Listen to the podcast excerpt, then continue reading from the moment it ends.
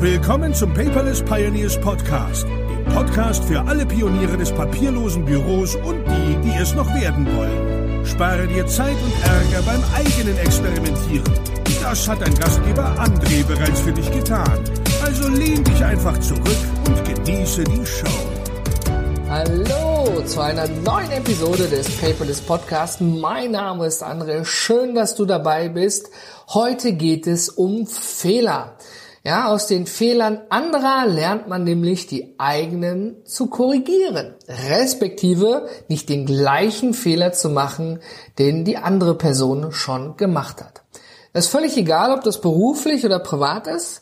Geh mal einfach in dich und beantworte dir meine folgende Frage bitte ehrlich selbst. Hast du schon mal aus den Fehlern anderer gelernt? Respektive hast du aus deinen eigenen Fehlern gelernt? Oder hast du häufig den gleichen Fehler nochmal gemacht? Weil es ja geht. Es gibt ja Fehler oder Probleme, die haben nicht so weitreichende Konsequenzen wie andere. Wenn wir das private Leben nehmen, ich habe vielleicht den Müll nicht direkt rausgebracht, hat man kurz ein bisschen Stress, und dann, pah, war jetzt ein Fehler, aber ist nicht so schlimm. Jetzt habe ich aber vielleicht zehnmal den Müll nicht sofort rausgebracht, obwohl ich genau weiß, meine bessere Hälfte finde das total toll, wenn sie sagt, bitte bringst du den Müll raus, dass ich das nicht vier Stunden später mache, sondern sofort. Entweder ich mache das jetzt oder ich habe Stress und komme damit klar oder es ist mir völlig scheißegal am Ende des Tages, was natürlich nicht Sinn der Sache ist. Oder ich habe vielleicht sogar von einem aus dem Freundes- oder Bekanntenkreis gehört, der ein ähnliches Problem hatte. Vielleicht mit einer offenen Zahnpastatube, weswegen die bessere Hälfte völlig ausgeflippt ist. Man tut's ja nicht sofort. Das ist ja so ein kleines Ding, was sich so langsam aufbaut und irgendwann dann einfach das Fass zum Überlaufen bringt. Wollen wir es mal so ausdrücken. Und wenn ich das schon merke, Mensch, bei dem ist es die Zahnpastatube und bei mir ist es vielleicht der Müll, den ich doch vielleicht in den nächsten paar Minuten runterbringen sollte, auch wenn ich da vielleicht gar keinen Bock habe, weil gerade Fußball läuft. Obwohl heutzutage kann man bei Sky und den anderen ja auch einfach auf Pause drücken. Ich glaube, die Ausrede gilt auch nicht mehr für uns Männer. Ja? Ähm, sollte man doch tatsächlich seine Fehler korrigieren. Seine eigenen oder eben aus den Fehlern anderer lernen. Aber warum machen wir Menschen das nicht? Warum? Sind wir krawallgebürstet? Sind wir scharf darauf, uns zu zanken und zu streiten, den Adrenalinpegel nach oben zu halten und für völligen Stress zu sorgen?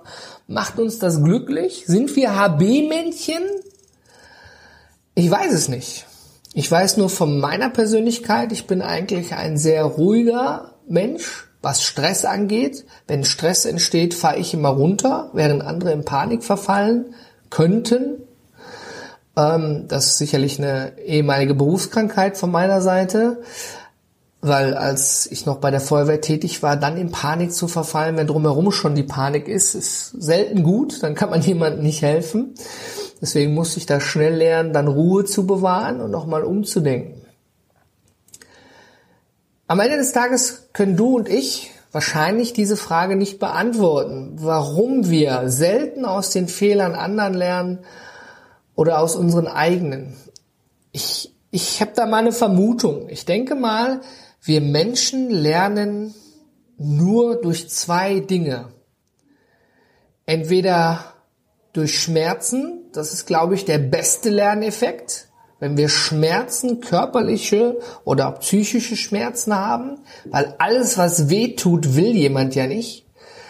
In den seltensten Fällen zumindest, ja. Ich will nicht zu Hause sitzen und weinen und Stress haben und vielleicht auch körperlich dadurch dann leiden. Aber die Erfahrung zeigt, durch Schmerzen lernt man einfach am schnellsten, weil man ja schnell seinen Schmerz korrigieren will. Äh, leider nutzen das auch viele Führungskräfte, die eben nicht entsprechend gut mit ihren Mitarbeitern umgehen, sondern eben die Schmerzvariante wählen, einmal Klatsch vors Gesicht, jetzt im obligatorischen Sinne, nicht im echten. Oder wir lernen durch Freude, was uns natürlich gefällt und Spaß macht, wo wir lächeln, ja, wo wir motiviert sind, wo wir Power haben, wo wir sagen, ach klasse.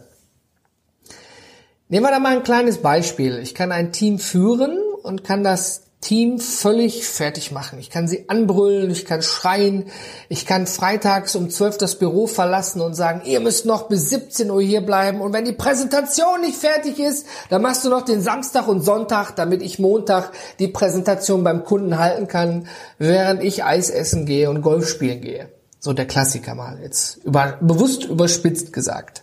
Ja? Tja, klare Ansage, harte Ansage, Scheißansage sorgt für äh, wahrscheinlich einen demotivierenden, ein demotiviertes Team, was sagt, Kacke, jetzt macht der da Party und ich darf jetzt hier noch bis 22 Uhr sitzen oder die Scheiße noch mit nach Hause nehmen am Ende des Tages, damit der eine Präsentation halten kann, die ich ausgearbeitet habe, hätte ich es ja besser selber halten können und mit freier Zeiteinteilung die Sache ummünzen können in eine schicke Präsentation. Also das ist so ein Beispiel von, wo ich glaube, was langfristig nicht funktioniert, sondern eher dafür sorgt, dass ich, ich nenne es mal liebevoll, eine erhöhte Personalfluktuation habe. Weil dann wird einfach gekündigt und dann, tja, kann man natürlich sagen, muss die Scheiße jemand anders machen. Respektive muss man dafür auch erstmal jemanden haben oder ich muss selber machen. Das ist für mich ein großer Fehler in der Führung, Jetzt gibt es auch noch viele verschiedene andere Stile. Aber einer wäre doch zum Beispiel, wenn es jetzt zeitlich nicht passt, weil was dazwischen kam und der Kunde jetzt den Termin zwei Wochen vorgeschoben hat, ja, kann ja so viel passieren. Gehext wie gesprungen, Montag muss das Ding fertig sein. Kann ich doch zu meinem Team sagen, Leute, wir müssen jetzt nochmal Knallgas geben, ich brauche eure Hilfe. Ja, ich könnte dann schon mal Eis holen, um bei heißem Wetter wie jetzt aktuell die Leute zu motivieren, ja, und äh, kann sagen, hey, ich arbeite die fünf Folien am Ende aus, du die Mitte, wir machen dies, das, jenes, also wir machen das zusammen. Ja, oder zumindest, wenn es zusammen nicht geht, weil ich vielleicht selber auf Kundentermin bin, zu sagen, hey, dafür kommst du dann aber nächste Woche Montag einfach nicht ins Büro, wenn er jetzt länger machen muss. Ja, und irgendwie, ich denke, Thema Wertschätzung ja, dass ich das wertschätze, dass man da seine Mühe und Arbeit reinlegt, damit es gut wird. Oder wenn es mal wieder knapp ist, die Deadline ist schon so gut wie überzogen oder in naher Sicht und jetzt muss man plötzlich Überstunden machen. Es gibt ja den Menschen, ich weiß nicht, wozu du gehörst, der um 16 Uhr ist als Beispiel Feierabend um 16.55 Uhr wird dann noch geraucht, äh, 15.55 Uhr wird noch geraucht. Um 16, äh, 15 Uhr, mein Gott, 59 steht man vor der Stempeluhr, um 16 Uhr wird gestempelt, man ist weg. Solche Typen gibt's. Es gibt aber auch den Typen, der dann um Viertel nach vier guckt und sagt, oh scheiße, schon Feierabend.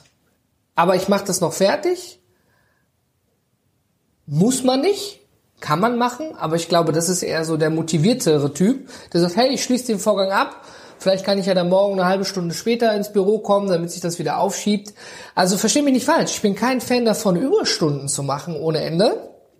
Ich habe äh, Freunde aus Dänemark und in Dänemark sind Überstunden verpönt. Die sagen ganz klar, wenn du Überstunden machst, hast du in deiner normalen Sollarbeitszeit dein Pensum einfach nicht geschafft. Quasi du warst zu schlecht. Dabei, also von der Mitarbeitersicht, da geht es nicht mal darum, wie viel zu tun war, weil wir wissen, es gibt immer mal viel und auch in Teilen mal wenig zu tun. Aber also du siehst, wohin ich möchte, dass also eine Überstunde zu machen eigentlich nicht gut ist. Aber die Frage ist, wer macht es denn lieber? Der motivierte oder der unmotivierte Mensch? Wie du also siehst, meine ich mit dieser Episode eigentlich, dass man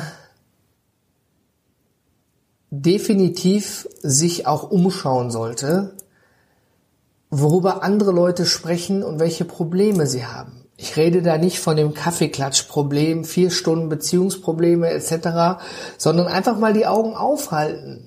Einfach mal über den Monitorrand rauszugucken, zu schauen, oh, jetzt hatte der Kollege da ein Problem, was ist denn da überhaupt passiert? Vielleicht dann auch mal nachzufragen ach so, du hast das so und so gemacht und dann war das und das. Ah, gut, super, danke für den Tipp. Mach ich nicht so, ja, damit mir das nicht passiert. Ich glaube, heutzutage ist es einfach ganz häufig so, dass man wie so eine Arbeitsbiene ist, ja. Also man liegt, man arbeitet in seiner Wabe, man schleppt sich da morgens in die Wabe rein, macht seine Sachen fertig und geht aus der Wabe wieder raus, hat drei Worte mit jemand anderem, mit einer anderen Arbeitsbiene gewechselt und äh, ja, geht dann eben wieder nach Hause. Hat aber vielleicht dabei nicht einmal über seine Wabe drüber geschaut, wie andere das machen, was andere machen oder einfach auch mal mit denen gesprochen weil nur durch Interaktion und Gespräche kann man ja sich überhaupt anhören, was bei anderen mal schiefgegangen ist. Und ich bin ganz ehrlich, ich mag diese Do's und Do-Nots oder diese Fails and Learnings daraus. Wenn jemand da steht und mir sagt, das war jetzt so und das war total Mist, wie ich das gemacht habe, das ging völlig in die Hose, aber hier für dich, wie du es besser machen kannst als ich. Sowas höre ich mir persönlich unwahrscheinlich gerne an. Ich weiß nicht, wie es dir da geht. Ja, also wenn ich irgendwo einen Vortrag höre, Best Practices, Fails and Learnings, ähm, da bin ich sofort in erster Reihe mit dabei, weil ich eben darauf bedacht bin, nicht die gleichen Fehler zu machen wie andere.